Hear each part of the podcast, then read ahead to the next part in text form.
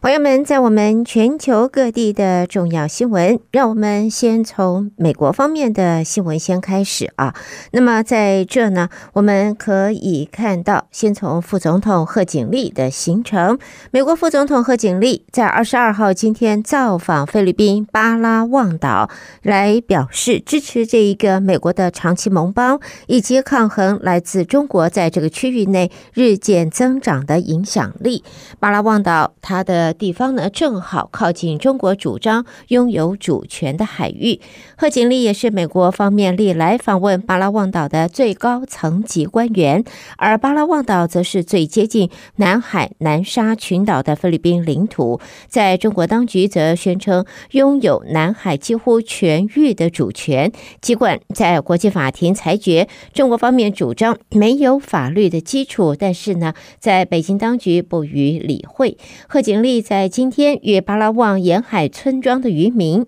还有菲律宾的海巡成员会面，在演说当中呢，贺锦丽则表示，国际秩序和规范必须要受到维护，而且联合国支持的法庭裁决也已经就是。啊，驳回了中国对南海主权的主张，呃，主张仲裁的结果必须要被遵守。贺锦丽在昨天才刚刚与菲律宾总统小马可仕会谈，在会谈当中，贺锦丽则重申，就是美国坚定不移承诺。如果菲律宾船舰或飞机在南海受到攻击，美国将会防卫菲律宾。华府和菲律宾的安全联盟已经缔结了数十年，双方除了签署共同防御条约，并且在二零一四年订了就是加强国防合作协议，也让美军得以在菲律宾五处基地储放防御装备以及补给品，并且也允许美军在这些军事基地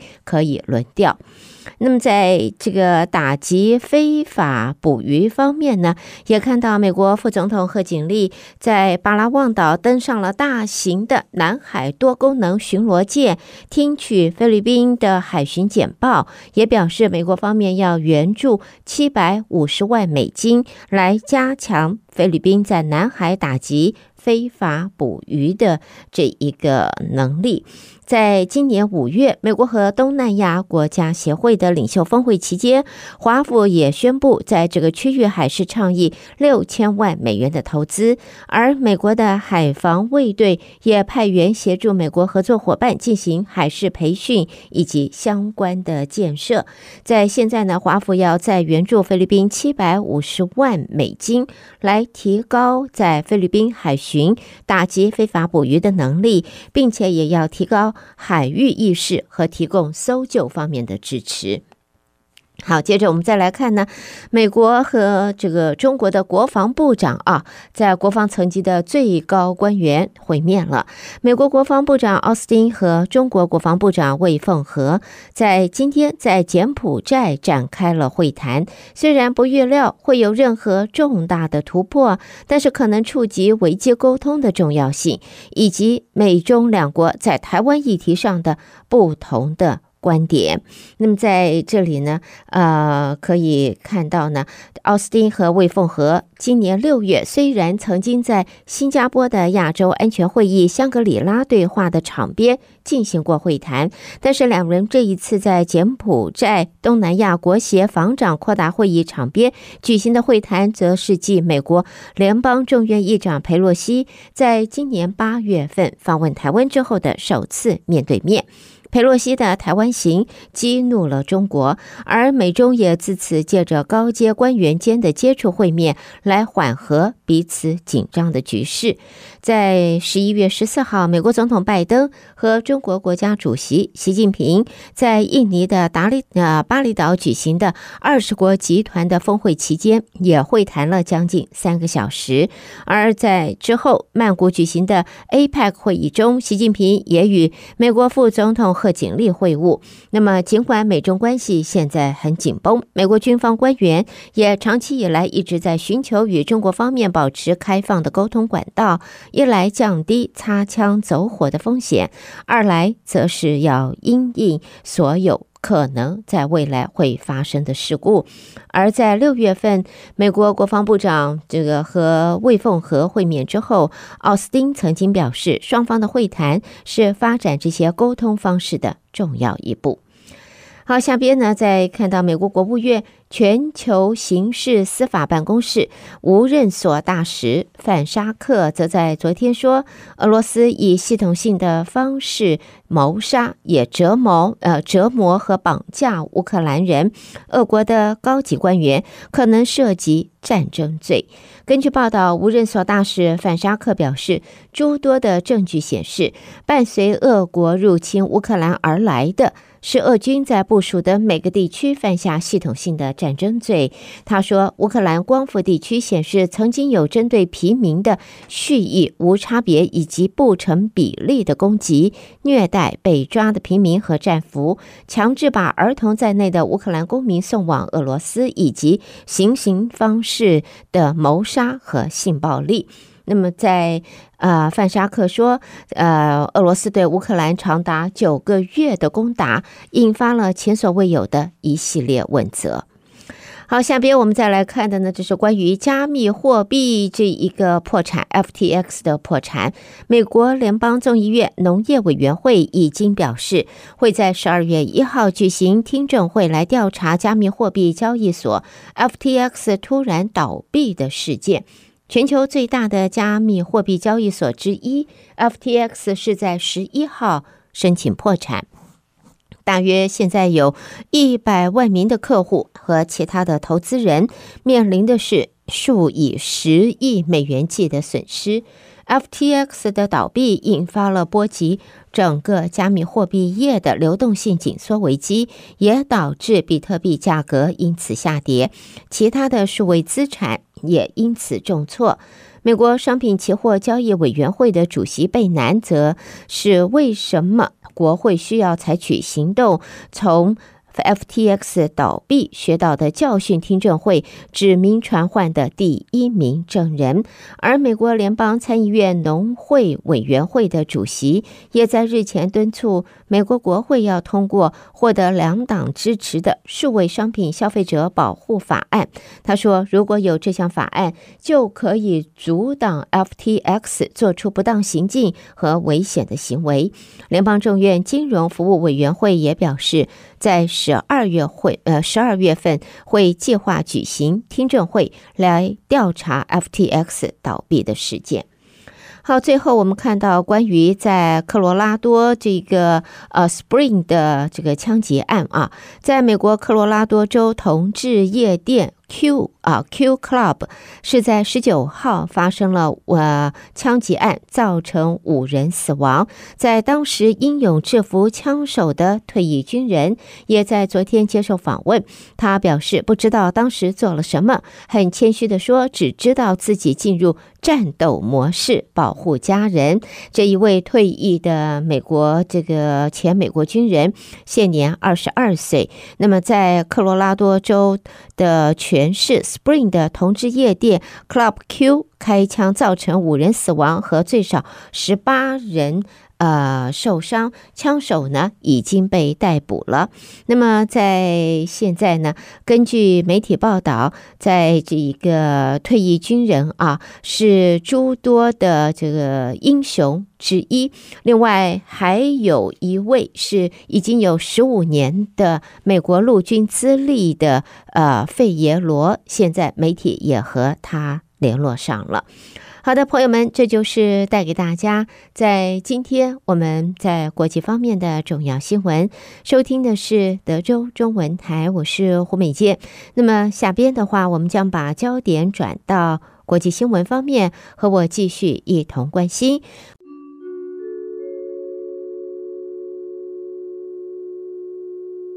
首先看到来自伦敦的消息，欧洲复兴开发银行在今天预测则指出，经历了疫情和天然气价格的飙升，以及因为乌克兰战争所引发的移民潮之后，这个世界是没有办法回到昔日的正常状态了。在欧银的首席经济学家，他说，这些事件即使分散在十多年甚至更长的时间出现，对于各国政府和企业就已经是巨大挑战。现在呢，却是集中在一起发生，加上供应链中断和极端气候，使得情况更为的棘手。那么，事件全部在三年之内。那是接续发生，而且未来预计还有更多的难关，很显然回不去疫情之前的正常状况。再来呢，欧盟的欧洲毒品和毒瘾监控中心则在昨天说，在欧洲为娱乐效果而使用笑气的情况越来越让人担忧，并且强调这有中毒、冻伤和神经系统受损的风险。一氧化二氮具有多种合法的功能，包括了在医疗、工业、商业和科学方面，但是同样的也被用作食品添加剂和麻醉剂。欧洲毒品与毒瘾监控中心主任则说，欧洲部分地区为娱乐效果使用这个一氧化二氮的情形增加，引发了在健康方面的疑虑。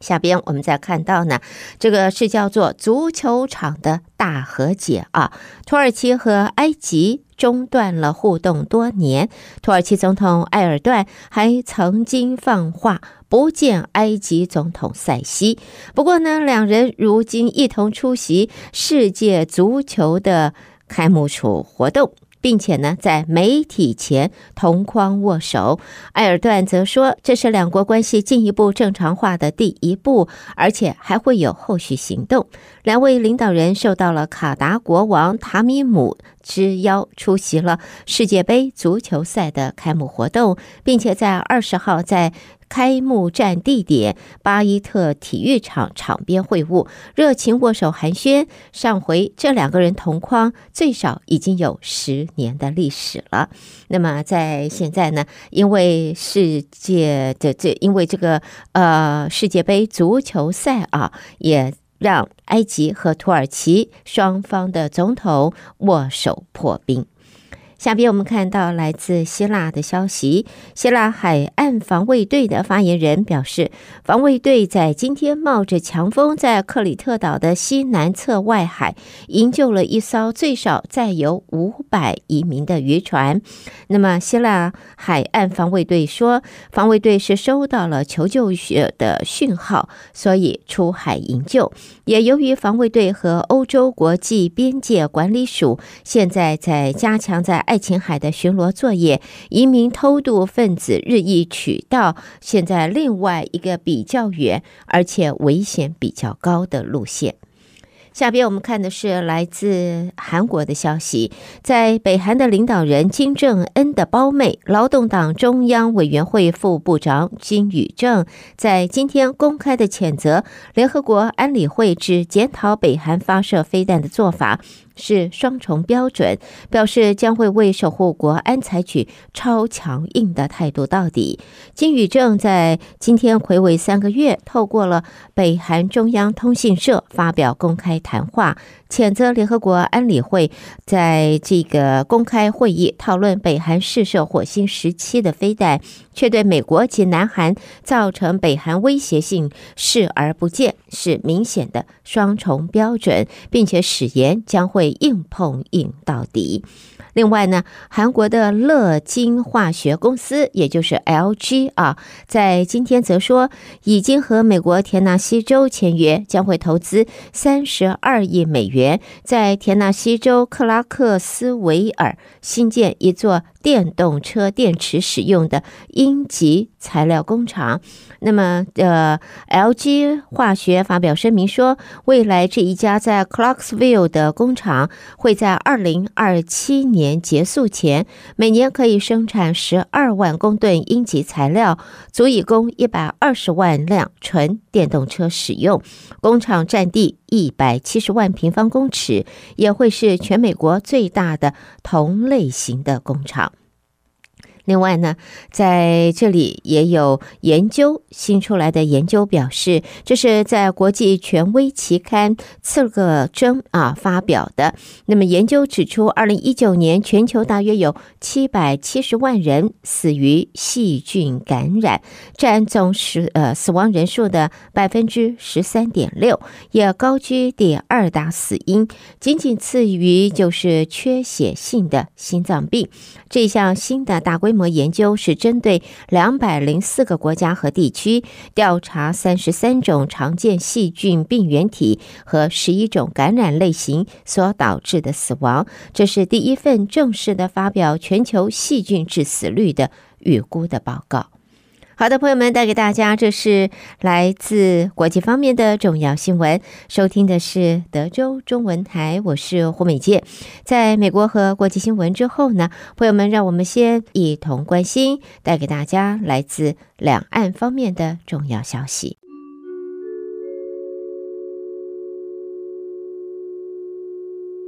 在我们中国的消息，我们先看到呢，这是中国国防部长魏凤和和美国国防部长奥斯汀在柬埔寨的会谈时，他说，当前中美关系面临的局面，责任在美国方面，不在中国方面。中国方面重视两军关系，但是，嗯，美国方面必须尊重中方。在奥斯汀与兼任中国国务委员的魏凤和是在柬埔寨出席第九届东协防长扩大会议。根据报道，魏凤和是应约和奥斯汀举行会谈。在报道当中呢，呃，也指出魏凤和首先向奥斯汀介绍了在中共二十大有关情况，并且指国家主席习近平和美国总统拜登在 G20 峰会期间举行的会谈达成了一系列重要共识，为中美关系发展指明了方向。奥斯汀，呃，在这个在与奥斯汀的会谈当中呢，魏凤和也同时强调，台湾问题是中国核心利益中的核心，是中美关系第一条不可逾越的红线。台湾是中国的台湾，解决台湾问题是中国人自己的事。任何外部势力都无权插手干涉，而中国军队有骨气、有底气、有信心，能够有能力坚决维护祖国的统一。双方在会谈中认为，中美两军应该认真地落实两国元首达成的重要共识，保持沟通接触，加强危机管控，努力维护地区的安全稳定。好，接下来我们再看到呢，这是在北京方面的消息啊。针对在菲律宾方面表示，中国海警二十号由菲律宾海军手中拿走了不明的漂浮物，在现在呢，驻菲律宾的中国大使馆证实了碎片是北京发射的。火箭整流罩的残骸，但是也否认中国海警堵住了菲律宾海军船只航道，强行取回相关的残骸。在中国外交部发言人说，二十号上午八点左右。中国海警船在南沙群岛海域发现不明漂浮物，后来确定是中国最近发射的火箭整流罩的残骸。在发现漂浮物前，菲律宾海军人员已经把它打捞拖走，是经过友好协商，菲律宾当场把漂浮物归还中国方面，而中国方面也向菲律宾方面表示了感谢。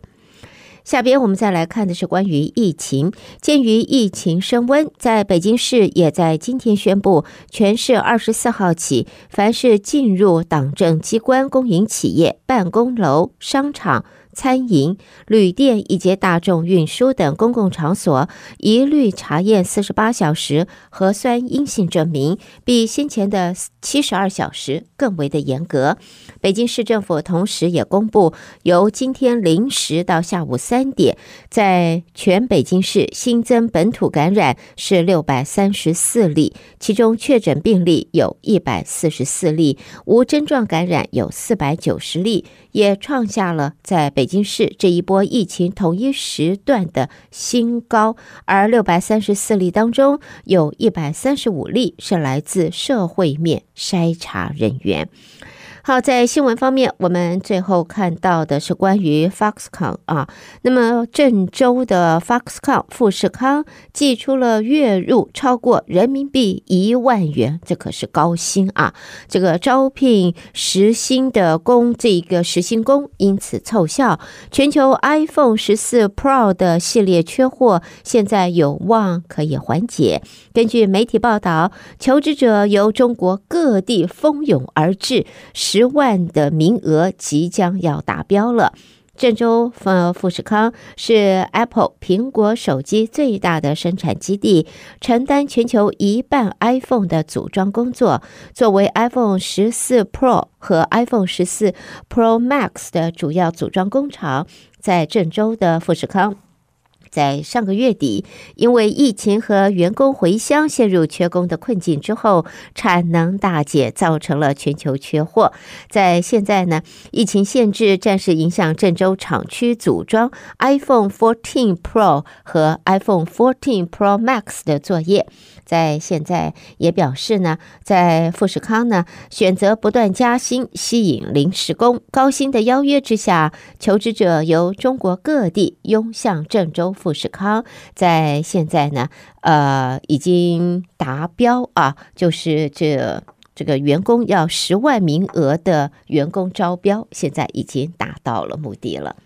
好的，朋友们，带给大家来自中国方面的报道。德州中文台，我是胡美健。在中国新闻之后呢，我们要把焦点转到台湾方面。台北的新闻主播将接棒为您播报。不过呢，在这儿我们还是要看一下，也提醒朋友们，这是吕文席医师在休斯顿诊所。助诊休斯顿诊所本身也是一个全方位的医疗中心，而吕文熙医师本身则是运动医学专家和家庭科医师。那么，吕文熙医师是呃要强调，针对的是以针剂的治疗方式来处理，来呃解除各位在像是扭伤、拉伤、在关节炎、五十肩、职业伤害、坐骨神经疼痛所造成的身体不适。让大家能够避免手术开刀啊，还是能够恢复到正常的呃生活，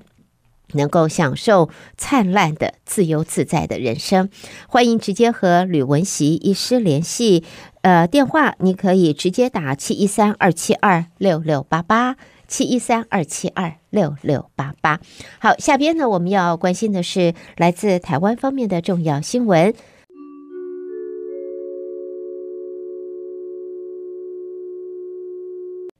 德州中文台的听众朋友们，大家早安，我是李自立。台湾方面讯息，我们今天首先报道的是，美国的其中选举虽然未全部结束，但是已经可以确定，民主党在参议院占多数，共和党则掌握众议院。外交部对此表示，每一届国会都是结交新朋友的机会，将会积极展开跟新科议员的交往。关于台湾政策法等攸关台美关系的法案，外交部指出，美国国会换届时未完成立法的法案，在新国会上任时都要重新开始，因此外交部将会强化相关工作，继续稳健的推动。外交部北美司副司长马博元说：“确保台湾议题持续在国会享有跨党派的支持，我们会加强与两院两党议员的联系以及平衡的交往，确保不论是新科还是连任的国会议员。”对台美关系都有及时的了解与支持，一起来稳健推动各项强化台湾安全以及提升双边关系的要案。针对台积电三纳米制程可能有部分产能移往美国，经济部长王美花今天强调，台积电的先进制程都会留在台湾，而且台湾半导体的产能一个月超过两百万片。这一次台积电美国厂五纳米月产能只有两万片。台湾不仅是主要的生产基地，而且也一定是供给全球半导体的主动脉，绝对没有去台化的问题。王美华说：“台湾几家厂商一个月的生产量大概是两百万片以上，哈，两百万片。那美国的这个五奈米啊量呢是两万片，所以最主要的。”生产基地都是在台湾，台湾一定是提供给全球半导体的主动脉。更何况台湾经过四十年来完成的一千家以上的供应链，又有优异的人才，快速解决问题的能力，所以台湾仍旧会是全球关键的地位。所以很多人在讲去台化，绝对没有这个问题哈。台积电创办人张忠谋松口，台积电美国厂第二阶段将导入三奈米的制程。专家今天分析，台湾永远是台积电最先进制程的试量产首发地，这一点毋庸置疑。而美国厂则是因应当地的特殊客户需求的结果，制程会稍微落后二十代。而且虽然在美国设厂成本较高，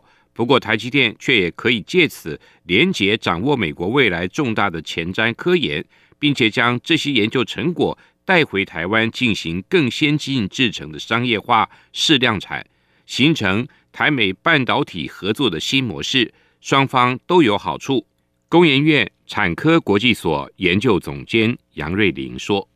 所以他就等于说切入了整个融入到美国在未来前瞻科研的生态系，这个机密资讯是不会流到美国境外。这个部分也必须要我们有产线一个生态系带着相关厂商到美国去，才会有机会去接触，甚至掌握到。”这些可能是二零三零年之后才会慢慢的商业化的非常重大的科研项目的发展。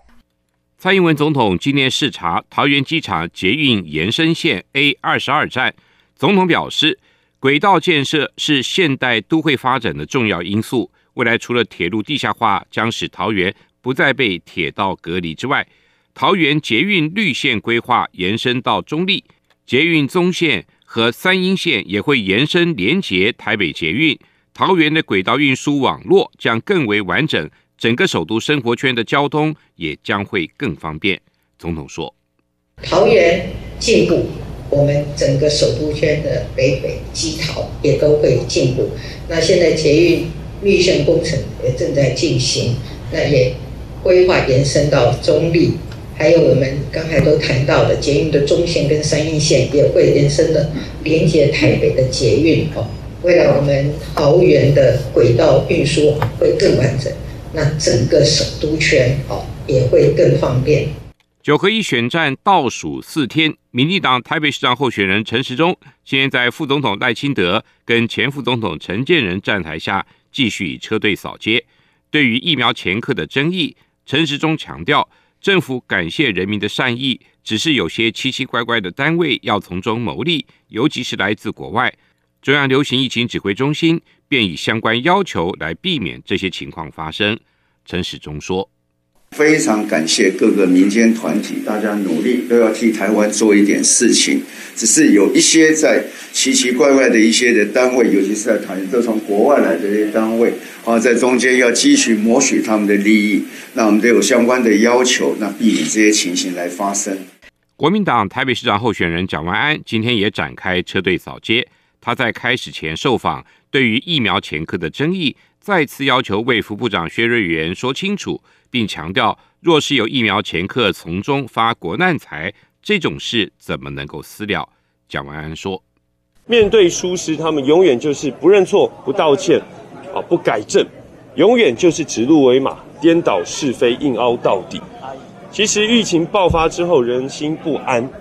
那人民需要快筛没有快筛，需要 PCR，PCR 量能不足，需要疫苗没有疫苗，甚至传出疫苗前客。”从中发国难财，这种事情怎么能私了？对于疫苗前客的争议，无党及台北市长候选人黄珊珊也表示，既然政府挡下前客帮台湾守住经费，就该说出前客是谁。难道这也要封存三十年？他透露，台北市当时要自购疫苗，从头到尾都是和原厂直接接洽的。黄珊珊说：“台北市从头到尾都是直接接触原厂。”我是跟原厂直接开视讯会议，然后我们才会定出来，我们愿意买多少多少钱，我们才会提出计划，全部都是原厂。民进党新北市长候选人林佳龙批评新北市长侯友宜任内没有重大建设，蓝营新北市议员和侯友宜竞选办公室召开记者会，要求林佳龙道歉。对此，林佳龙今天表示，侯阵营的反应凸显了侯友宜的盲点。他指出，新北建设四大皆空，缺乏成为国际都会的硬体建设。林佳龙说：“我跟他讲哦，真的他听不懂吗？怎么老是躲回去城堡，然后就不断的在重述哦，好好做事哦，依法办理。真的呢，侯市长，你不但听不到市民的心声，这么多的民怨，你也听不到我跟你讲话在讲的内容。”所以我举这个四大借口。媒体报道，国民党主席朱立伦提前规划二零二四年的总统初选时程，目的是为了卡新北市长侯友谊。对此，侯友谊今天表示，他现在正在选二零二二的新北市长，希望市民支持好好做事的团队。侯友谊说：“我现在在选二零二二的新北市的市长。”我现在是离选举剩下只有时间，我最重要的，我还是要拜托市民朋友，帮我拉票、催票、投票，给呵呵啊这歹杰团队满满支持跟加油打气，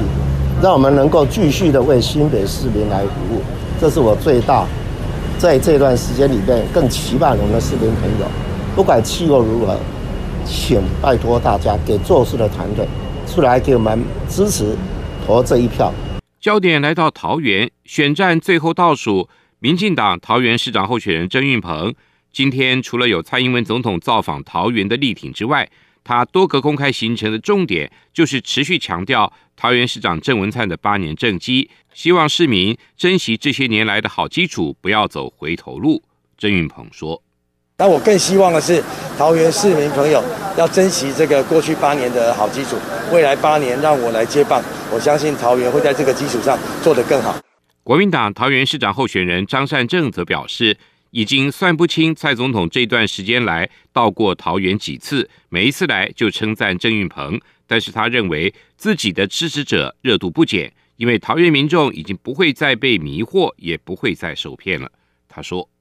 但是大家看看我们前几天我们国民党的造势，我们的群众热度一点都不减，所以蔡英文怎么讲，我们桃园的民众已经不会再被他迷惑、被他欺骗了。以上就是我们今天提供给您的台湾方面讯息，我们把现场还给主持人，明天再会。